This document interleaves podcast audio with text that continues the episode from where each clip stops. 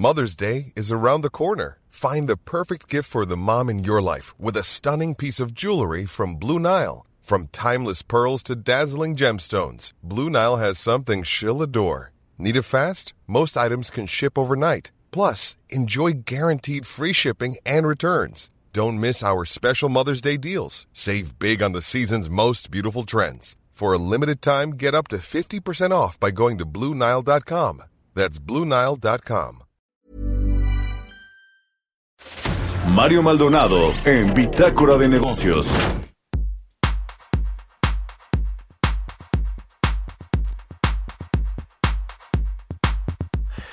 Y bueno, ya le decía al inicio del programa que, pues en este contexto de la reunión trilateral entre México, Estados Unidos y Canadá, los presidentes de estos tres países del bloque norteamericano, también en asuntos de cooperación internacional, bilateral con nuestros socios comerciales principales, eh, Estados Unidos y Canadá, el procurador fiscal de la Federación, Carlos Romero, y otros líderes de agencias americanas eh, se reunieron eh, para abordar pues temas que tienen que ver con las investigaciones conjuntas. There's never been a faster or easier way to start your weight loss journey than with PlushCare. PlushCare accepts most insurance plans and gives you online access to board-certified physicians who can prescribe FDA-approved weight loss medications like Wigovi and Zepbound for those who qualify. Take charge of your health and speak with a board-certified physician about a weight loss plan that's right for you. Get started today at plushcare.com slash weight loss. That's plushcare.com slash weight loss. Plushcare.com slash weight loss. Que tienen eh, los tres países, los casos específicos eh, en los que México pues está combatiendo eh, con todo el asunto de la defraudación fiscal, la evasión fiscal, el uso de las facturas falsas, eh, las malas prácticas también en temas como el outsourcing, ¿no? la subcontratación laboral.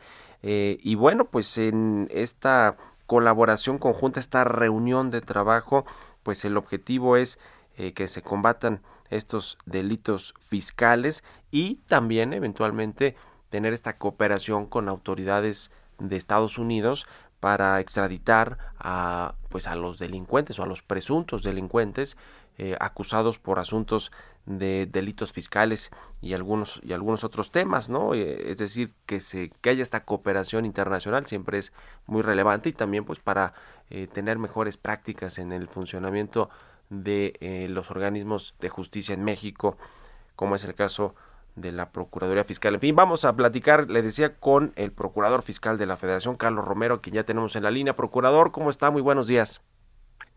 Mario, muy buenos días, gusto en saludarte y un saludo a todo tu auditorio. Muchas gracias por tomar la entrevista, procurador. ¿Cómo estuvo esta reunión con los directores de operaciones globales del Servicio de Impuestos Internos, la Dirección de Extradiciones del Departamento de Justicia de Estados Unidos? Me imagino que todo esto pues se inscribe también en esta en esta reunión de, los presidentes, ¿no? Que tomó lugar ayer en Washington D.C. Eh, pues sí, la verdad fueron reuniones muy productivas. Eh, hay mucho interés también del, de la gente del gobierno de Estados Unidos en apoyar en los casos que nosotros estamos planteando. Eh, tuvimos reunión con, con la gente del IRS, los equipos de trabajo.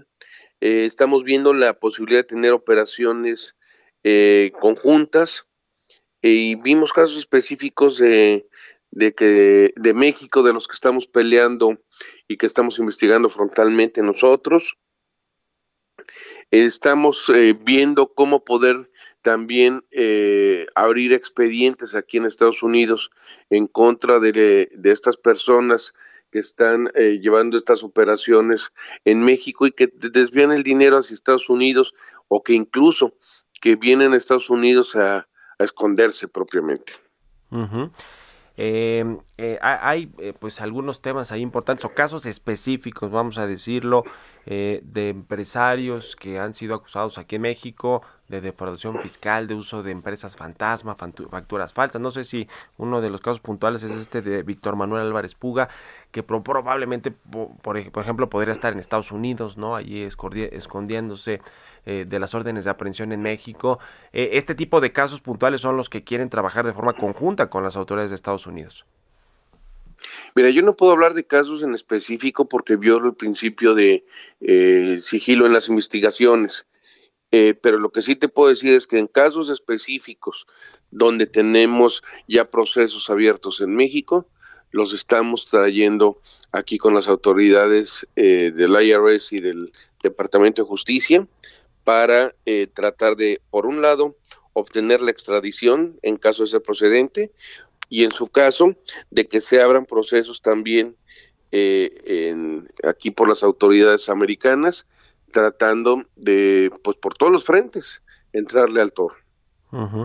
Esta cooperación con las agencias de Estados Unidos, eh, que están allí inscritas también en el Departamento de Justicia, em, eh, además de, proveerse de información ¿no? sobre los casos importantes o cuando hay estos eh, personajes o presuntos delincuentes escondidos allá, que eh, hacia dónde más puede llevarnos, ¿no? Porque México creo que tiene una cooperación internacional muy importante, pero hacia dónde más puede llevar este este fortalecimiento de los casos de los expedientes, de las querellas que se que se que se mandan aquí a las a la Fiscalía General de la República. Mira, sí te quiero decir que esto que estamos haciendo es algo novedoso. Eh, México nunca había estado interesado en seguir estos casos eh, con los Estados Unidos. Nunca se había buscado a las autoridades americanas para tratar el caso de delitos eh, fiscales y financieros. Las autoridades americanas les llamó mucho la atención, vieron algo novedoso, vieron un área de oportunidad y, quieren entrarle.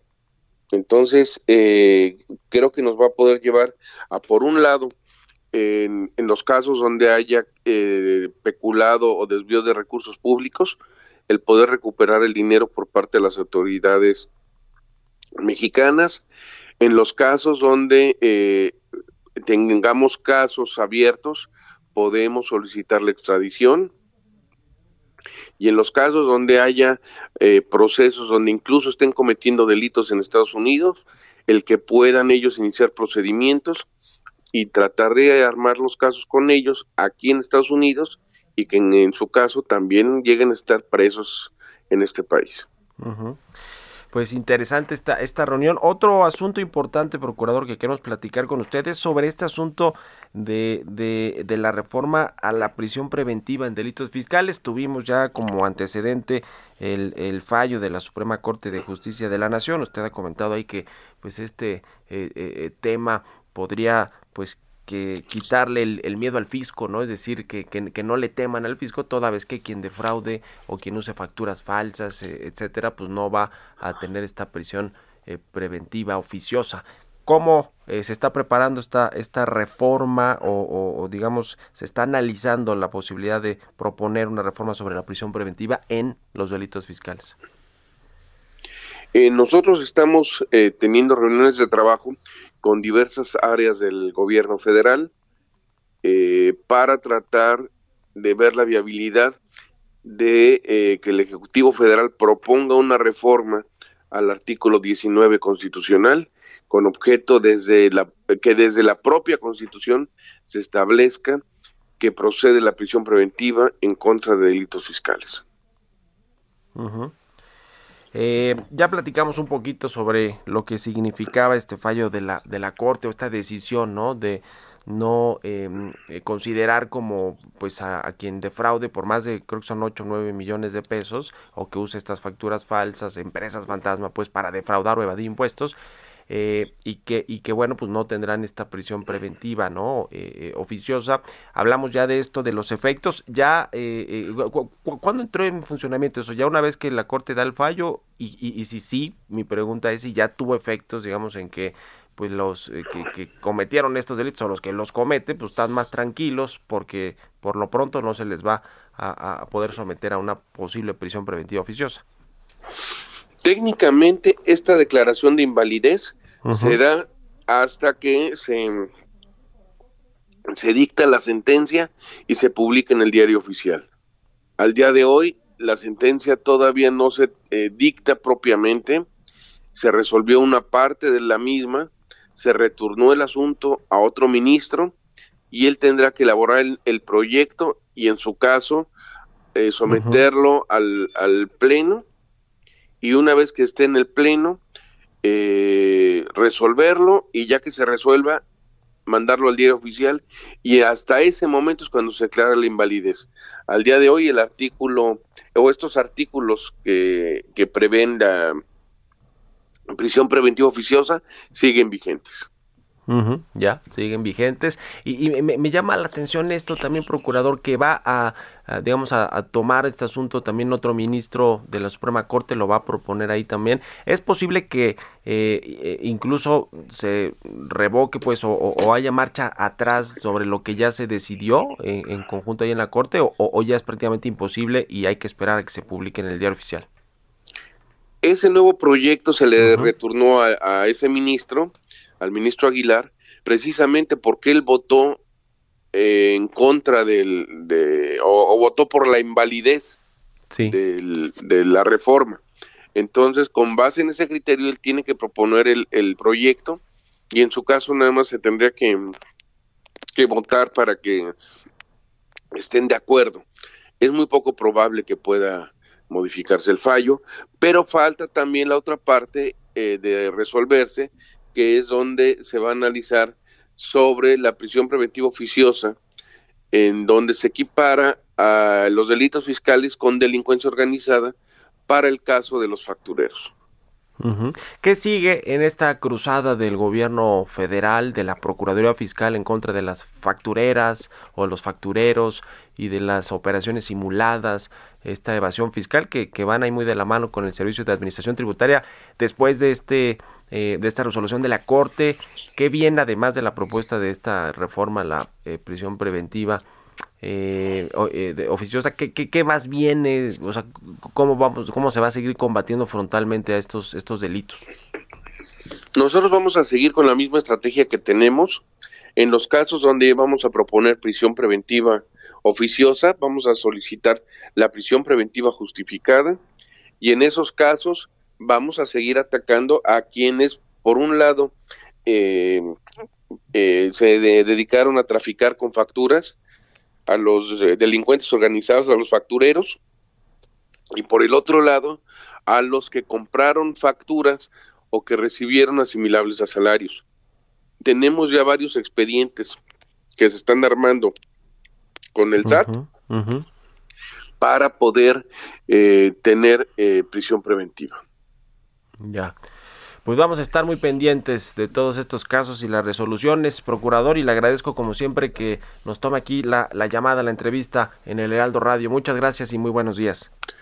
Mario, te mando un muy fuerte abrazo y te agradezco mucho la oportunidad de poder platicar con ustedes. Muchas gracias al procurador fiscal de la Federación, Carlos Romero Aranda.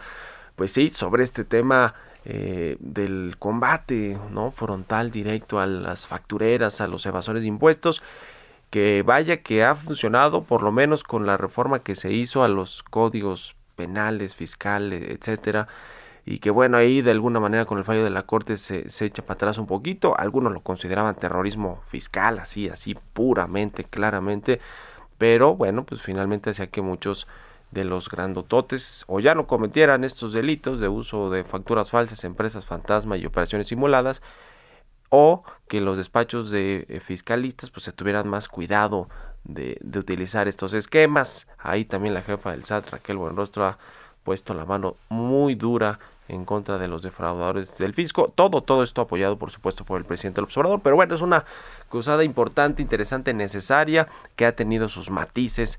Y uno de esos matices lo puso hace unos días, unas semanas, la Suprema Corte de Justicia de la Nación.